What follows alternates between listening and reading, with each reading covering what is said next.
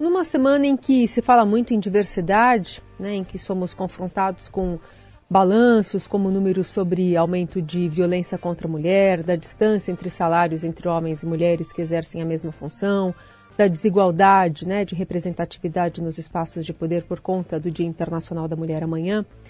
Vamos falar hoje sobre um calendário importante do Judiciário, que é a iminência da escolha de um novo ministro do Supremo Tribunal Federal. Para isso, a gente convida a professora do Departamento de Direito Público da Faculdade de Direito de Ribeirão Preto, da USP, doutora Fabiana Severi. Bom dia, bem-vinda. Bom dia, obrigada. Eu gostaria de começar a nossa conversa é, te ouvindo a partir de uma fala de ontem da ministra Carmen Lúcia. Ela disse no Roda Viva que respeita a possível indicação do advogado Cristiano Zanin para ocupar uma das vagas que vão ficar abertas na corte nesse ano, né, a do ministro Ricardo Lewandowski, depois da Rosa Weber na sequência. É, para lembrar nosso ouvinte, Zanin foi advogado responsável por defender o presidente Lula nos processos criminais da Operação Lava Jato. Ela disse que não vê problemas na indicação. É, bom, assim, o, eu, eu pesquiso gênero e justiça, acesso à justiça para as mulheres, né, tem alguns anos, e a minha entrada nessa discussão, ela não se dá é, pensando assim, olha, se é o Zaninho mais adequado, ou se é fulano, beltrano, né, é, mas analisando um pouco os argumentos que circulam muitas vezes na mídia, não necessariamente produzidos pelo governo, né, mas que circulam no campo do direito, é, que, no final das contas, acabam criando algumas, é, algum um tipo de raciocínio problemático, né, do meu ponto de vista. Então, por exemplo, olha, é, isso saiu na mídia, nem sei se exatamente, né, foi, é, foi dito é, pelo, pelo governo ou não, né, mas que seria o caso agora de uma pessoa garantista, né, e a pauta sobre é, representatividade no, ST, no, STF, que envolveria ou indicação de mulheres, né, ou de pessoas negras, é, ela poderia ficar num outro momento, ou não seria a questão nesse momento, né. É, e esse argumento é isso que eu acho que os meus estudos podem ajudar a entender, né? Uhum. É que esse argumento ele está equivocado, ou seja, né, ou seja, há uma quantidade grande é, de mulheres, de pessoas negras, juristas com notório saber, é, que também estão na chave do garantismo, né? E independente do Zanin ou não, ou seja, respeitar ou, ou não, né, é, o que os números apontam, é, tanto das minhas, mas como várias pesquisas são feitas nesse, nesse, nessa chave, é que o Brasil ele figura é, nas piores posições, tanto na América Latina quanto no resto do mundo, em relação à paridade de gênero na composição das altas cortes de justiça, né?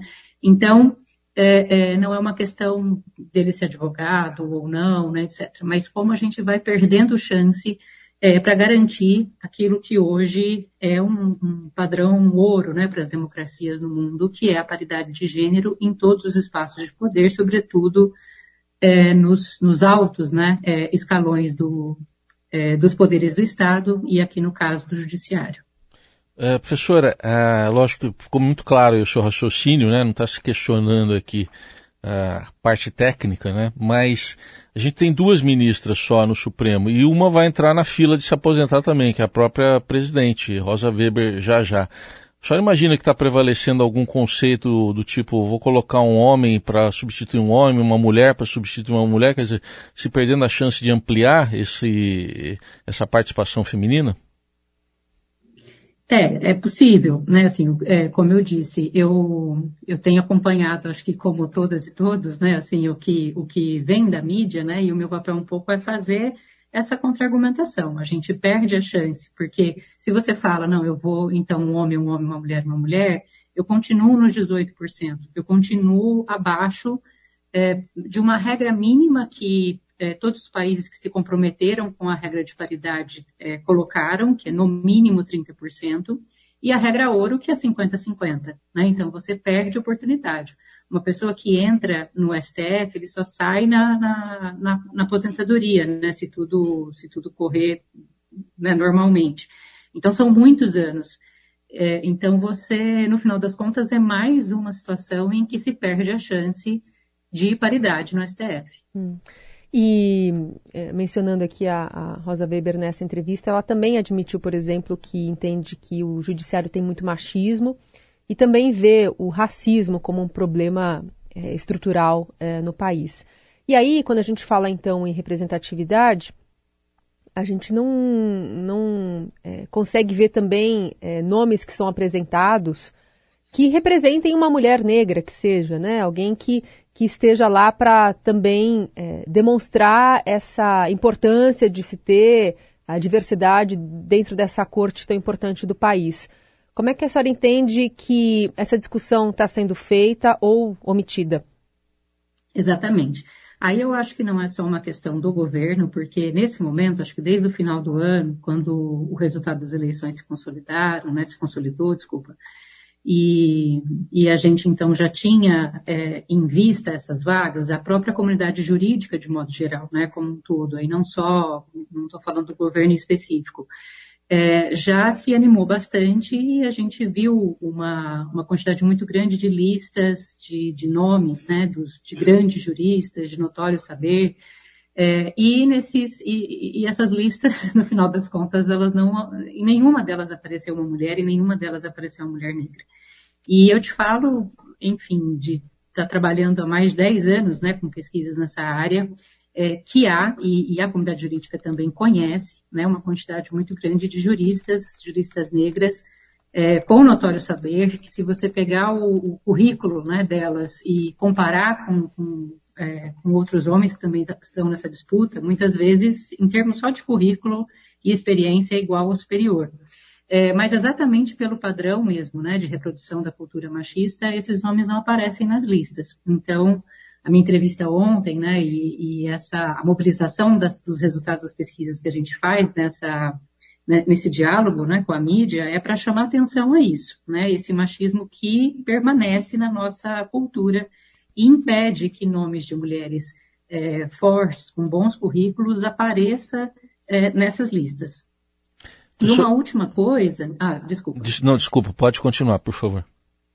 É, uma última uma outra coisa que é importante é o seguinte: a gente às vezes acha que a representatividade ela está resolvida quando você coloca em um espaço majoritariamente né, branco e só de homens uma mulher, né, ou uma pessoa negra e muitas vezes também deposita uma carga muito grande é, sobre essa pessoa. O que os estudos no Brasil e em vários países né, em que isso foi feito sugerem é que se você, um ambiente desse, em que você tem essa pessoa, é, né, digamos, com um marcador que é diferente da maioria, é, essa, vai ser muito difícil ela conseguir é, fazer avanços, inclusive que sejam relacionados a essa identidade. Né? Então, é muito difícil para uma mulher, por exemplo, avançar em demandas de mulheres dentro de uma corte, pensando uma juíza, porque qualquer movimentação dela para essa arena ela é autorrotulada, ela é rotulada pelos seus pares, né, como feminista demais ou, impar, ou parcial, enfim. Então, a gente só consegue perceber que a, a pluralidade de ideias ela, ela vai acontecendo quando, de fato, o corpo de, de, de pessoas, de profissionais que estão ali, ele é plural, né? ele não é majoritariamente marcado por um perfil só.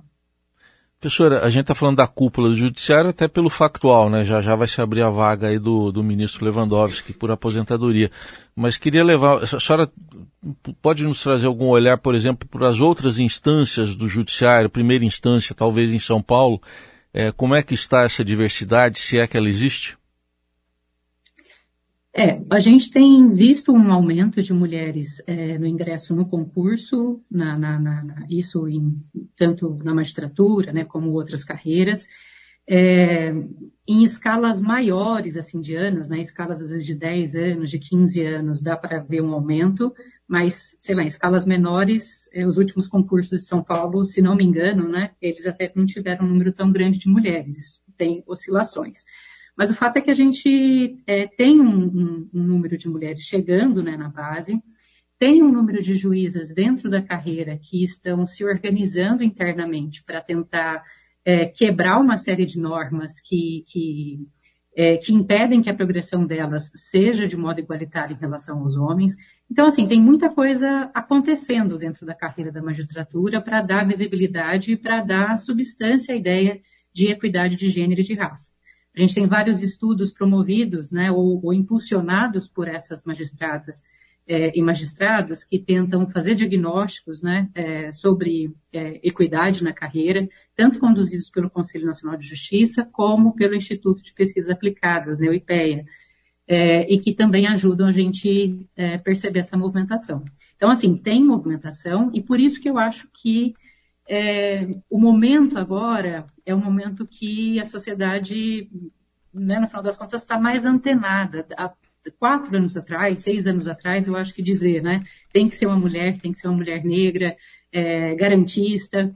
É, isso, né? Será que não? Será que sim? Mas eu acho que hoje a comunidade jurídica, até pela movimentação das mulheres, né, profissionais, ela está mais, digamos, antenada, né, empática com essa, com essa necessidade. Uhum.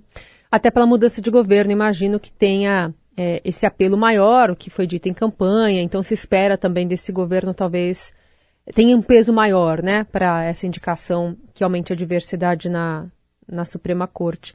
Queria te ouvir, eh, como Exatamente. estudiosa nessa área, como é que esses outros países conseguiram é, que esse mínimo de 30% ou de 50%? De que países estamos falando e como essa organização de mulheres contribuiu para esses resultados? É, eu não tenho os, os, dados de cabeça aqui, né? Mas é, de modo geral a gente planeja, a gente cria políticas institucionais né, internas às, às carreiras, estabelece meta anual, não metas altíssimas ou irreais, né? Então você pensar a média, a, a meta, né, na União Europeia, nos países da União Europeia, é, há 10 anos atrás era o aumento de 30, 40%. É, isso não aconteceu em todas as cortes. A França é o modelo ouro, né, que ela tem, se não me engano, 50% a 50%. Ela atingiu a, a paridade, se, é, se não me engano, né, exatamente. É, mas isso você vai é, criando essas metas e quando você dá essa mensagem clara, né, quem, quem, quem, é, quem tem ou quem pode tomar essa decisão dentro do órgão, né, dá essa mensagem clara de que a meta é essa, você mobiliza os serviços, mobiliza aquele poder, aqueles órgãos para atingir aquilo. Nós não temos, né? A gente ainda está nessa coisa da, da, representatividade, né? Como se ah, tem mais um, né? Ou, ou, outro, tem esse, ou tem aquele, né? A gente chama meio de fenômeno token, né? Tem um, então tá bom, né? É, isso, isso não funciona muito, então você tem que ter meta. A meta era em 10 anos, né? Chegar a 30%, tem países que ultrapassaram, né? Que estão a 40%. Tem países que não atingiram essa meta na União Europeia. A mesma coisa na América Latina. Então, isso é planejamento. O Conselho Nacional de Justiça, ele é um órgão que tem subsidiado muito a tomada de decisão, porque ele faz, em conjunto ou não com o IPEA, né, uma série de pesquisas para oferecer números, para mostrar o que está aumentando, o que está diminuindo, e aí a força política mesmo do próprio órgão, e nesse caso, que a indicação é do executivo, é, o executivo estabelecer como meta o, a paridade. Né? É, é importante ter essa vontade política. Sem isso, a gente né, mantém ainda é, essa, essa meta um pouco à mercê de, de, de uma série de, de, enfim, de outros fatores, né? E, professora, deixa eu ir então para outra ponta, mais ainda para a ponta. É, quando a senhora olha para a sua sala de aula, o que, que a senhora vê hoje é, comparado com o que a senhora via antes? Mudou o perfil? Está mudando? Está tá melhor? Está tá mais diversificado? Muito, mudou muito. É, bom, é, assim, eu, eu dou aula há mais de 20 anos, há 22 anos, considerando 11 anos de USP, né, e, e, e quase 11 é, em várias outras é, faculdades, universidades particulares.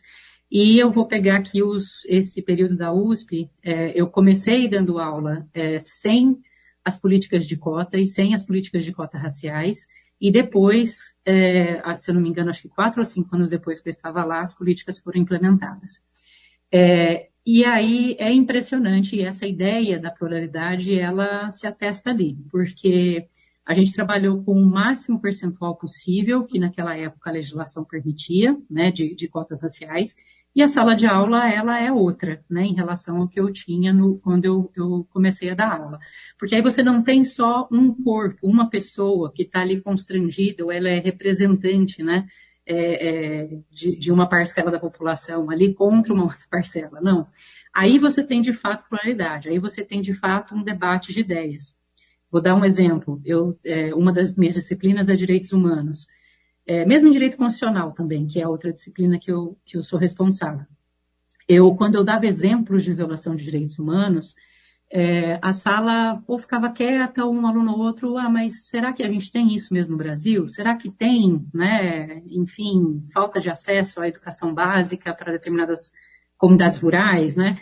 E quando as cotas chegaram, com o impacto, né, que chegou, pelo menos no, no, no curso ali em Ribeirão, né, na Universidade de São Paulo, quando eu falava os mesmos dados, é, alunos, alunos levantavam a mão e diziam, ah, eu, eu, os meus parentes, isso aconteceu com os meus parentes. Né?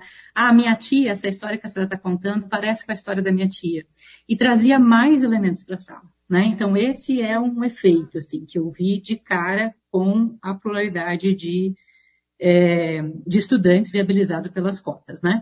É, e segundo, que é, para mim, pelo menos para mim, o aluno que entra em cota, ele é, ele não, não, não deve nada em termos de conhecimento prévio é, e capacidade de avançar no curso, de, enfim, de se formar um excelente jurista em relação a, a, a qualquer outro que, que, que, entrou pelo regime da FUVEST, né, pelos, pelas outras formas de ingresso. Uhum. A gente tinha uma fantasia de que isso ia diminuir a qualidade, etc. De jeito, assim, na minha experiência, isso não, isso isso foi, era uma fantasia, assim, né? Uhum. Isso não, não aconteceu, né? Então a gente consegue colocar outras pessoas, as pessoas estão se formando e, e, e vão ser juristas depois, é, né, enfim, com, com, com, com excelência. E eu tenho bastante mulher e as mulheres hoje, elas me ensinam, assim, algumas coisas que eu vi quando eu era estudante, que eu passava em termos de violência de gênero, cultura machista, é, as minhas alunas, elas não se submetem, né? Assim, elas, é, é, elas reagem com linguagem, né? Com, com, com, mais consciência do que gerações de 20, 30 anos atrás. Muito bom. Essa a professora do Departamento de Direito Público da Faculdade de Direito de Ribeirão Preto, da USP, Fabiana Severi. Professora, muito, muito obrigada pela conversa, viu? Um bom dia. Eu que agradeço. Bom dia a vocês.